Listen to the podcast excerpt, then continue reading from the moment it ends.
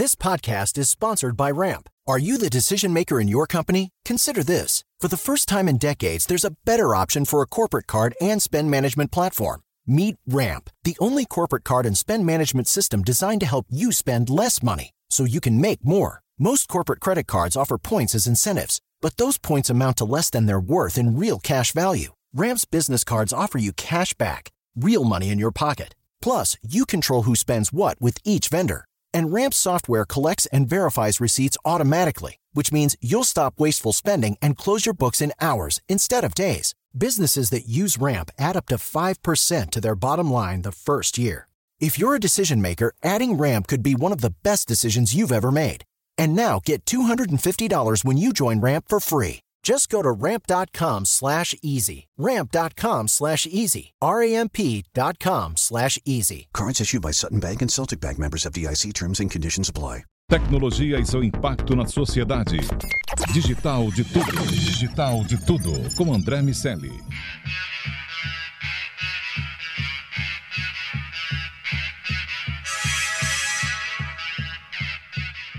Salve, salve habitantes da sociedade digital, sejam muito bem-vindos. Eu sou André Miceli e esse é o Digital de Tudo, podcast sobre o C-Level e a tecnologia, só aqui na Jovem Pan.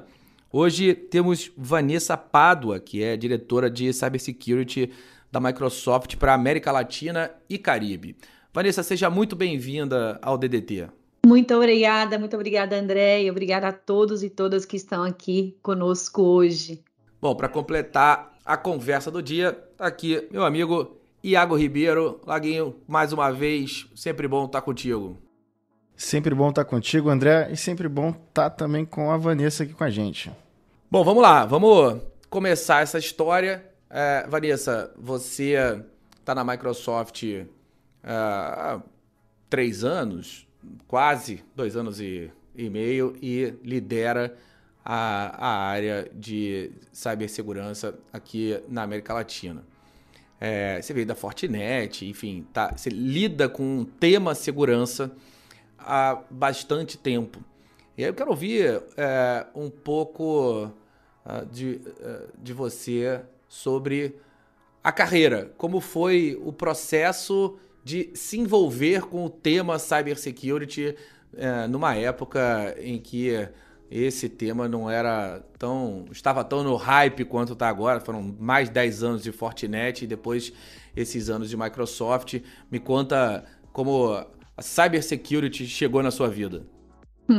excelente, excelente, André. Eu sou uma, uma apaixonada por cybersecurity. Quem, quem me conhece sabe o, o, o, realmente a paixão que eu coloco nesse tema, né? E, e como você colocou aí o, meu tempo aqui na Microsoft, agora liderando essa área de cyber, e aí meus 10, 11 anos aí na, na Fortinet, antes, e antes da Fortinet aí 7, 8 anos numa consultoria de segurança, é, e aí com a possibilidade sempre de, de entender né, e desafiar o que, o que existe todos os dias, né, em, em, em que sentido? Quando a gente fala da área de tecnologia, a gente sabe que ela é uma área, primeiro, muito dinâmica. É uma área muito dinâmica e mais do que nunca com um grande cerne que é nas pessoas. Um olhar muito importante que a gente tem que ter em relação às pessoas para que elas possam ser cada vez mais as aliadas da tecnologia, né? E aliadas da segurança, que a gente vai falar já já. A, a, a minha trajetória, quando a gente olha uma trajetória aí de, de 20 anos nesse, nesse mundo de tecnologia, ela começou muito na área de infraestrutura e de redes. Porque se a gente olha nessa, nesse, nesse espectro aqui de, de tempo, né, de 20 anos, aí a gente está falando quando as empresas começaram a se conectar muito, né, se conectar na internet, onde a infraestrutura foi a, a base para que essas empresas pudessem se, se interconectar. E aí, depois da infraestrutura, né, uma vez que elas estavam conectadas já à internet, foi que veio a questão de como é que eu vou trabalhar um ambiente mais seguro no âmbito da tecnologia, da infraestrutura, da infraestrutura de redes, da infraestrutura dos sistemas né, operacionais e dentre outros pontos. Então, a minha, a, a, o meu DNA da parte de segurança, ele começou muito nessa, nessa época, onde ali as empresas tinham que se conectar, se conectar de maneira segura. Então, imagina uma empresa que ela tinha lá suas diferentes filiais, lá, então uma empresa que tem lá um escritório central e ela precisa se conectar agora com as suas cinco localidades que ela tinha naquela época. Como é que ela faz essa conexão segura, né? E aí vieram os conceitos, né, a serem implementados de segurança, como uma rede é, privada virtual, né, uma VPN, né, um acesso seguro utilizando-se de chaves de criptografia, né, a questão de proteger o endpoint, ou seja, as máquinas que as pessoas estavam trabalhando contra os vírus que, que começaram a se proliferar à época, né, e serem criados. E ali começou a minha jornada. E, e André, eu, eu sou uma pessoa que eu acredito muito no, na teoria aliada, associada à prática e vice-versa. Não existe, é difícil, né, um sem o outro. Então, eu sempre busquei muito a parte ter uma base muito forte no âmbito acadêmico, né? no âmbito também fora da, da própria academia, da própria universidade, com algumas certificações técnicas importantes aí de mercado, e aí, obviamente, trazendo isso para a prática.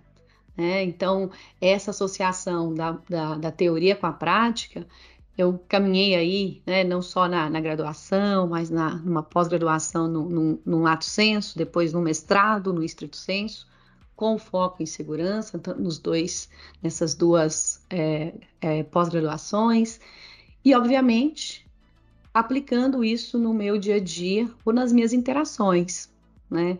Então é um, é um, é um pouco aí, né? Então eu acredito muito nessa questão da teoria associada à prática, e na, quando a gente fala na área de, de tecnologia e cyber, a gente tem essa grande facilidade de hoje ter diferentes trilhas que, que você pode optar.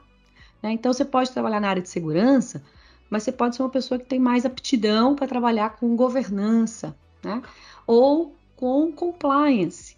Ah, não, eu tenho mais aptidão para a parte de segurança em cloud, que foi a minha, a minha movimentação aí profissional há mais ou menos cinco anos, quando eu até eu fiz uma, uma pós-graduação no, no MIT de, de DevOps, que foi super interessante. Então é isso, é você se reinventar né, na, na, na, carreira. A área de segurança, como a gente comentou um pouquinho, ela é super dinâmica.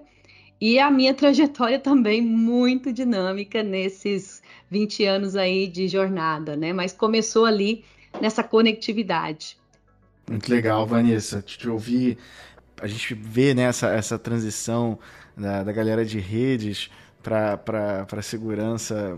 Muito engraçado pensar como, como o, o tópico ganhou uma importância devida né, e também acompanhada da, do aperfeiçoamento do cybercrime, né, que está cada vez mais sofisticado. A gente vai abordar um pouco mais sobre isso, mas é, eu queria voltar alguns passos atrás, além do, dessa, dessa pergunta do, do André, para saber um pouco mais sobre, de fato, o seu processo decisório de carreira, de ingressar em uma universidade é, de tecnologia, né, que consta no seu LinkedIn é, de, de, de, sistemas de informação né, que, que você ingressou.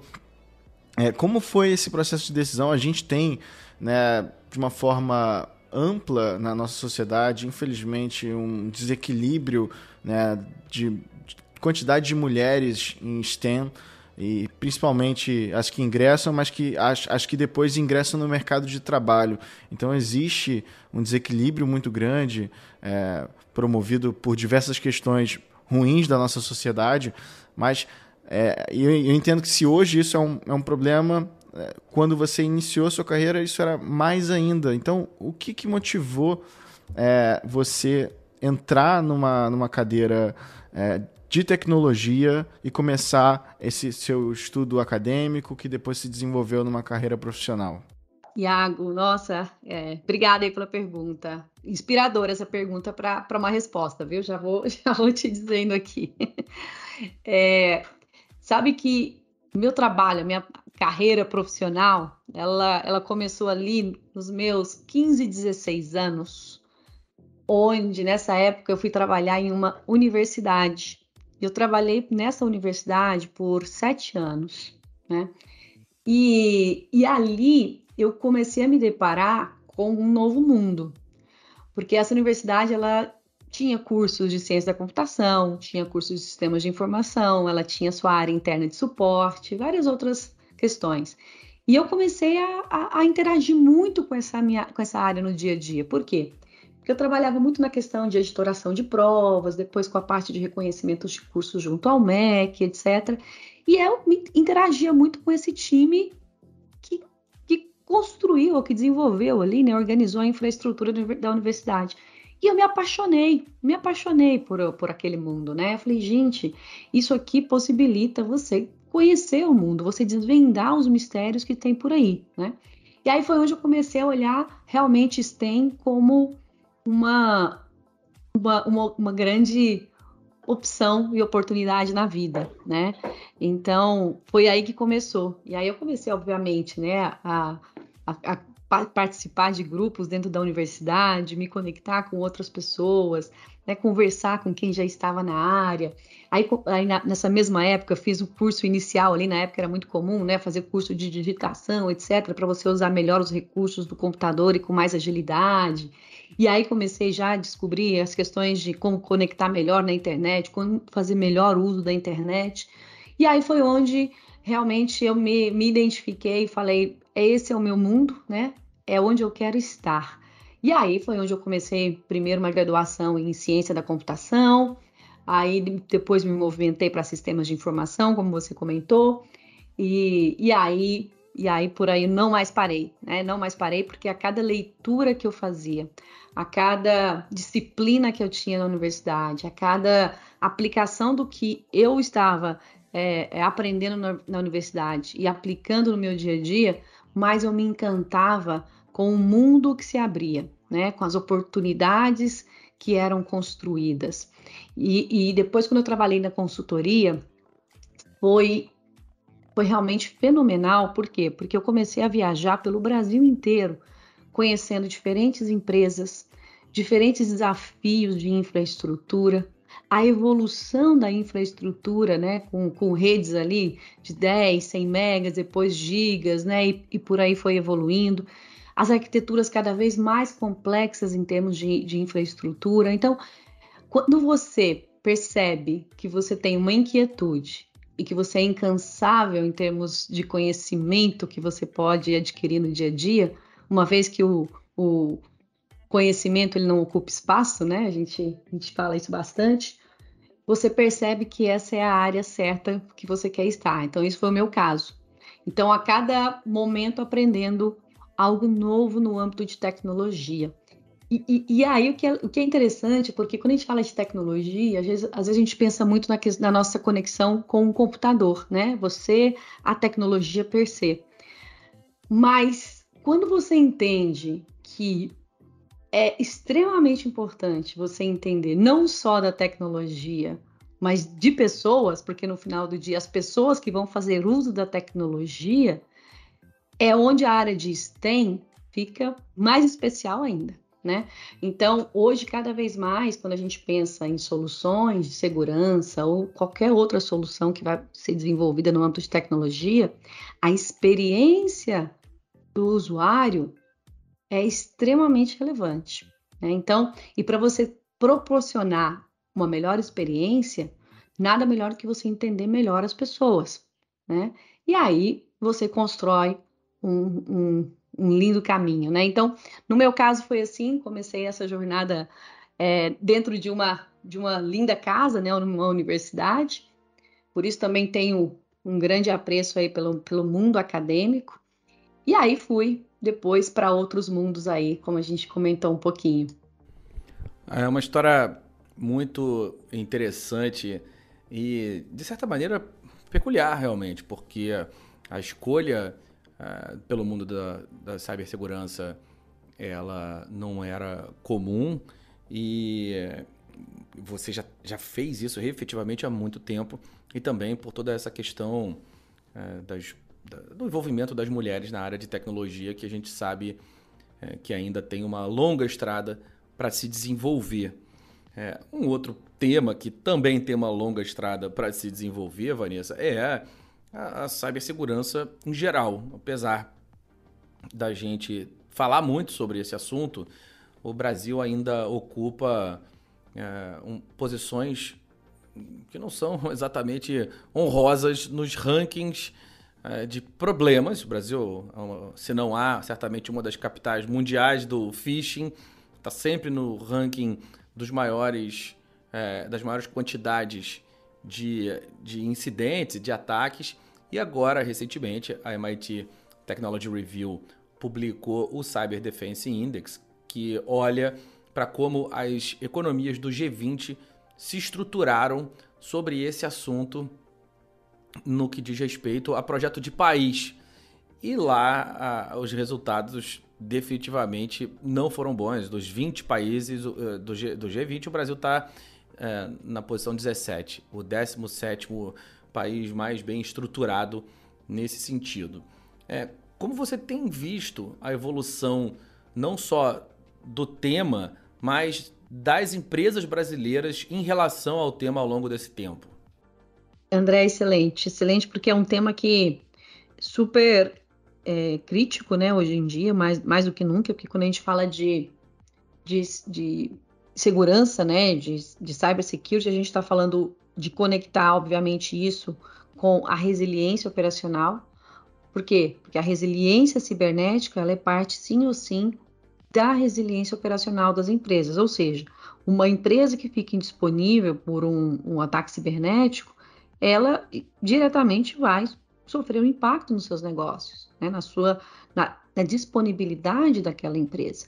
E o que é a resiliência? A resiliência é um conceito no âmbito da física, que é a, a, no momento em que eu sair do meu estado normal, ou seja, eu sofri um ataque, quanto tempo eu vou levar para retornar ao meu estágio, ao meu estado quase normal, né? Como era, não vai, não vai ser tão facilmente num curto espaço de tempo. Então, essa resiliência cibernética é o que a gente vê hoje mais do que nunca como uma, uma prioridade na agenda das empresas.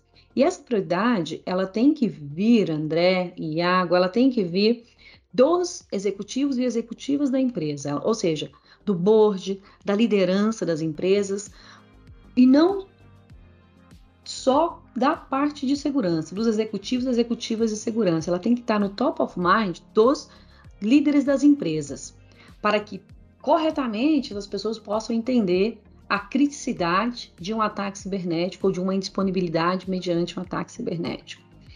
E aí, quando a gente vê hoje, né, das diferentes conversas com diferentes segmentos e indústrias, o que a gente vê, obviamente, é essa preocupação cada vez mais é, como uma realidade dentro das empresas, as empresas investindo cada vez mais em segurança, e o ponto é, a, tem que se investir de maneira correta, fazendo uma análise de riscos, identificando quais são os ativos mais críticos para esse para esse cenário, né, que a gente comentou agora de ataques cibernéticos, e aí organizar os diferentes investimentos para essa situação. É, a gente fez um, como Microsoft, a gente fez um, é, é, uma pesquisa há dois anos com a March, né, é, com alguns CISOs né, pela, pela região, pela América Latina, e uma das perguntas que a gente é, colocou ali e, e teve como para pegar as respostas e entender como é que a gente estava nessa evolução era qual o percentual do seu orçamento de tecnologia, de tecnologia que é direcionado para a segurança. Né? E aí a gente teve ali um, um, um, uma, um intervalo de 5 a 10%, dependendo do, da indústria, de investimento. Quando a gente fala de 10% de investimento, né, dependendo do segmento, do segmento financeiro, dependendo, o segmento financeiro investe até mais, são as empresas que estão trabalhando no processo mais rápido né, e, é, e evolutivo da sua arquitetura de segurança, da sua estratégia mais, mais robusta de segurança. O que, o que a gente, infelizmente, viu em algumas situações, porque é aquilo, né? Você pode investir em segurança pela dor ou não, né? Então, quando a gente fala, ah, ok, eu vou olhar a minha estratégia de segurança, eu consegui convencer o board do porquê a segurança é relevante, e aí, só fazendo um adendo aqui, o Fórum Econômico Mundial é, há dois anos ele criou um documento super relevante, que é um documento que apoia é, os executivos e executivas de segurança a traduzir os termos vai, mais, mais técnicos per se para o idioma do board, ou seja, traduzindo para, para indicadores de negócio, para que cada vez mais esse esse board executivo ele possa entender né, o, o quanto que a resiliência cibernética é, é relevante, mas não só, né, quais são as áreas de investimentos que a gente tem que priorizar. Então, isso é um, um, um ponto extremamente relevante, que é essa tradução, porque cada vez mais nós, líderes de segurança, nós temos que caminhar cada vez mais para sermos líderes também na parte de análise de risco e gerenciamento de risco. Porque quando eu faço o gerenciamento de risco, eu estou identificando os ativos corretos e aonde eu preciso definir as minhas áreas de, de investimento. Então, quando a gente pega essas empresas mais, né, que estão nesse caminhar mais maduro, estão no processo de investir em segurança antes dos ataques acontecerem. Obviamente, né, obviamente tem aquelas empresas que infelizmente sofreram em um ataque e aí tiveram que, que, que, que acelerar o processo de investimento. Infelizmente, esse não é o melhor caminho né? Porque a situação ela é muito crítica quando a gente fala hoje de um ataque cibernético e de uma indisponibilidade de um ambiente, ela causa realmente um dano muito grande àquela companhia. Tanto os danos tangíveis como intangíveis, ou seja, a marca da empresa, né? Ou, e outras questões. Não, não, então não é só uma questão operacional, muitas vezes, né? Ou seja, a empresa ficou indisponível, não consigo faturar, não consigo emitir pedido, não consigo processar um pagamento no caixa é, onde eu tenho uma fila de pessoas esperando, e por outro lado, a reputação daquela empresa. Algo que nós, como Microsoft, fizemos de uma maneira bem interessante foi começar a trabalhar cada vez mais, é, mostrando para as empresas o, o grande pilar de segurança e como a gente pode cada vez mais melhorá-los. Quando a gente fala dos pilares de segurança, existem três grandes, que são, três grandes áreas que suportam esse pilar, que são os processos, as pessoas e as tecnologias. Isso significa que eu tenho que olhar para cada um deles, André e Iago. Eu tenho que olhar para o pilar de pessoas, entender se elas estão devidamente treinadas, capacitadas, né, para utilizar as tecnologias que estão ali e também para entender os ataques que estão, que estão chegando por um phishing, o que seja, que eu tenha os processos devidamente organizados para quando é, um determinado incidente ocorrer e que eu tenha as tecnologias adequadas e não só adequadas, né, mas que aquelas pessoas que foram capacitadas consigam fazer o melhor uso dessas tecnologias. Né? Então essa esse é um esse é um pouco do que a gente tem visto e se a gente olha o pilar né, do, do nosso governo, do nosso país, é, é, é, é muito bonito de ver né, o, que o, o que o Brasil, nas suas diferentes esferas, tem feito para melhorar a questão da resiliência cibernética.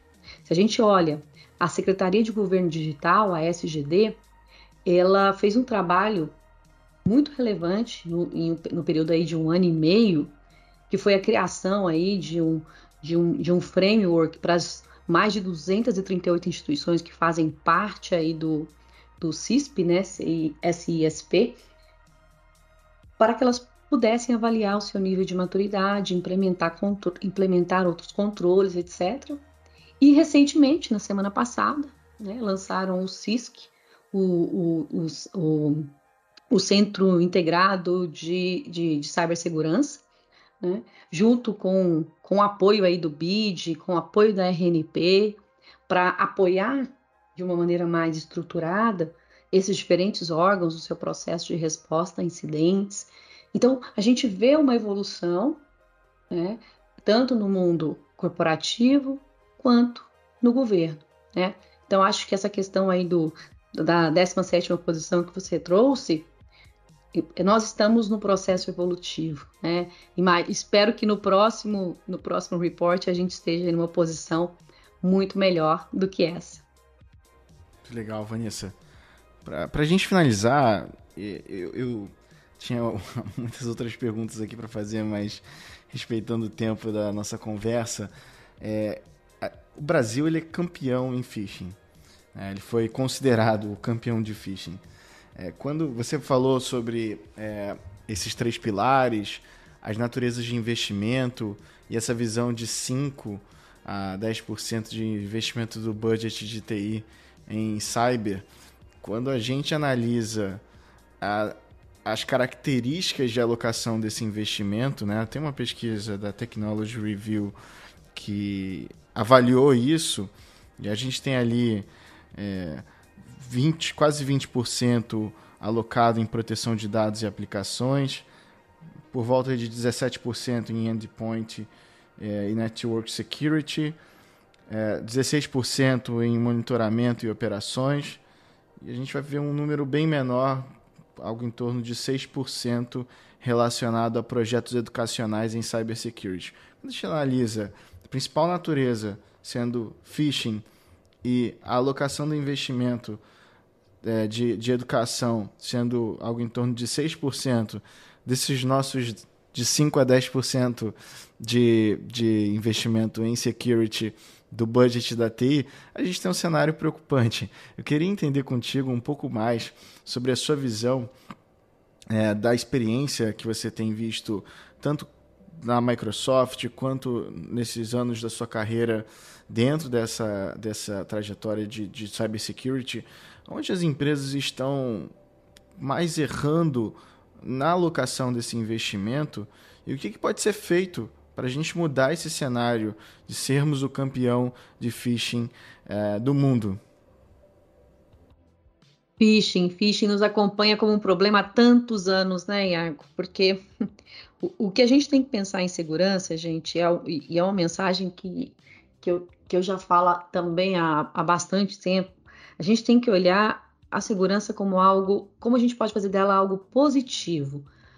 Porque o, o, phishing, quando a gente fala de capacitação das pessoas, a capacitação, o treinamento das pessoas, não tem que ser algo boring, não tem que ser algo chato, tem que ser algo que as pessoas se sintam motivadas a participar, né? E, então, quando a gente observa essa questão dos, do, não só dos investimentos, mas como os treinamentos têm que ser entregues, porque não é eu fiz o treinamento uma vez, ah, é, não fui legal, pronto, acabou, né? Checked, treinamento realizado. Não é por aí, né? Então, o, o treinamento de phishing, primeiro, ele tem que ser recorrente.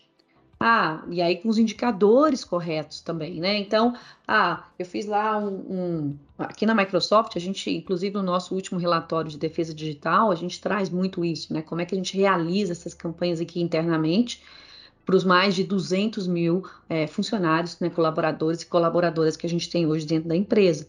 Porque primeiro, tem que ser algo constante. Eu faço uma vez, imagino que eu faço lá para um, um espectro de 300 pessoas para áreas ABC, e essas pessoas, de alguma maneira, né, 10%, 20% caíram no phishing. Ok, então nós temos que refazer, né? Nós temos que refazer isso, essa, essa, esse treinamento no próximo.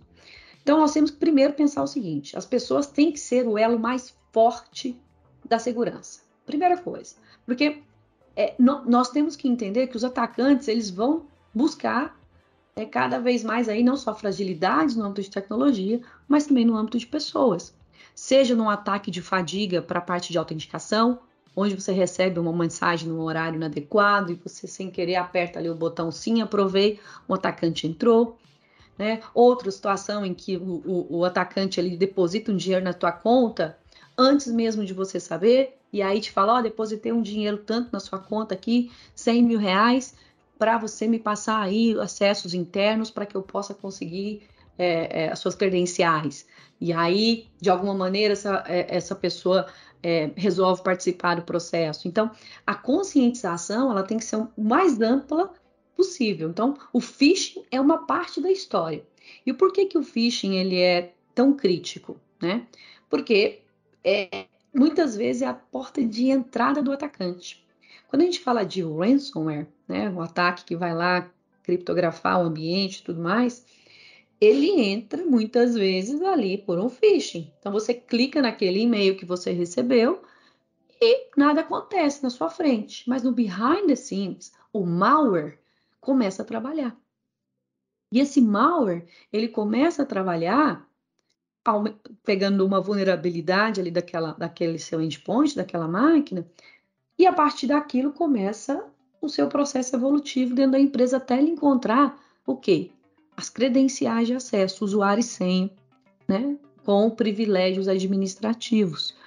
Então aqui a gente tem dois pontos Um, que é a entrada que vem ali pelo e-mail, que é um phishing.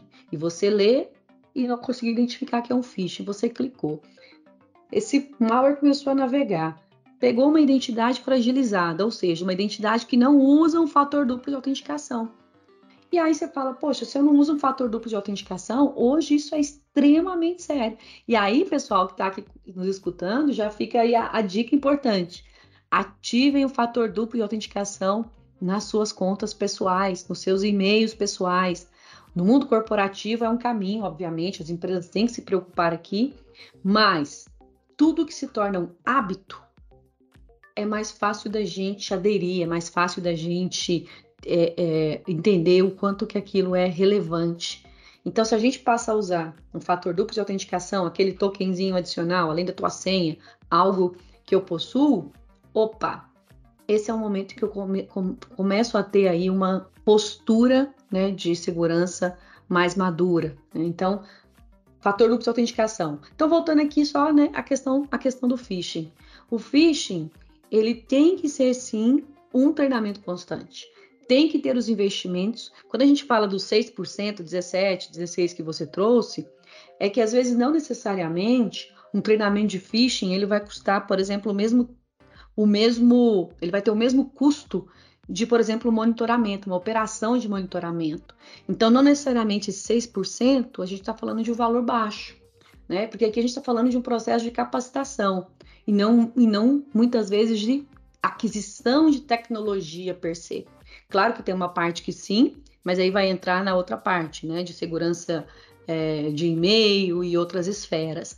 Mas na parte de capacitação, é, é, que é o caminho, às vezes aqui os nossos 6% de alocação, eles já estão adequados. E, e o monitoramento, só para pegar o gancho aqui do monitoramento, é extremamente importante. Você falou de 16% na parte de monitoramento e operação, porque Veja, quando um atacante ele entra, e seja ali pelo phishing que a gente comentou, depois em busca de credenciais, ele deixa sinais, ele deixa pegadas, né?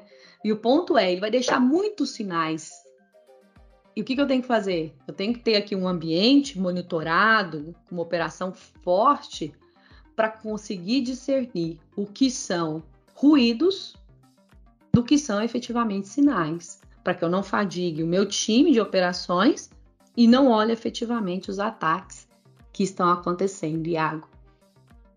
É, é um, um roadmap desafiador, um conjunto de atividades que definitivamente não é fácil de, é, de, de, se fazer. Esse conjunto é, é complexo e, e, por isso é tão importante para as empresas terem os parceiros adequados. E, e é óbvio que a área de TI da própria organização precisa estar envolvida nessa história toda, mas precisa de, de gente que faz da cibersegurança um, um processo desses ajustes, algo que, que são algo que é regular, algo que a empresa vai introjectando ali essa, esse movimento de security by design, de construção de soluções com a segurança como ponto de partida. E, e por isso que é tão importante a gente é, discutir esse assunto. Eu quero convidar você que nos acompanhou aqui ao longo dessa última meia hora a assinar o Digital de Tudo no seu agregador de podcast favorito para ser avisado sempre que um novo conteúdo for lançado e também vai ficar de olho no Sociedade Digital, na rádio, na Panflix, no YouTube, na TV. Não falta conteúdo da Jovem Pan sobre tecnologia em todos os canais. Dá para ficar por dentro de tudo. Quero agradecer demais a Vanessa Pádua, que é diretora de Cybersecurity da Microsoft para a América Latina. Vanessa, muito obrigado. André, obrigada, obrigada André, obrigada Iago, um prazer e obrigada a todos e todas que estiveram conosco. E venham para a área de Cybersecurity, é uma área maravilhosa e nós precisamos de mais profissionais. Temos um gap de profissionais na América Latina de mais de 600 mil pessoas segundo a última pesquisa da ICE Square. Mercado super em ascensão. Venha para a área de cyber, esperamos por vocês. Meu amigo Iago Ribeiro, até semana que vem no próximo DDT. Até semana que vem, André, Convido todo mundo também a dar cinco estrelas pra gente lá no Spotify, no iTunes. Isso ajuda demais a, as plataformas entregarem mais o nosso conteúdo e, enfim, alcançar mais pessoas e potencialmente trazer mais pessoas para cybersecurity também. Semana que vem tem mais digital de tudo para a gente falar sobre tecnologia, como a tecnologia ajuda a mudar as empresas e como as empresas de tecnologia ajudam a mudar o mundo. Um grande abraço, até lá! Tecnologia e seu impacto na sociedade. Digital de tudo. Digital de tudo. Com André Miscelli.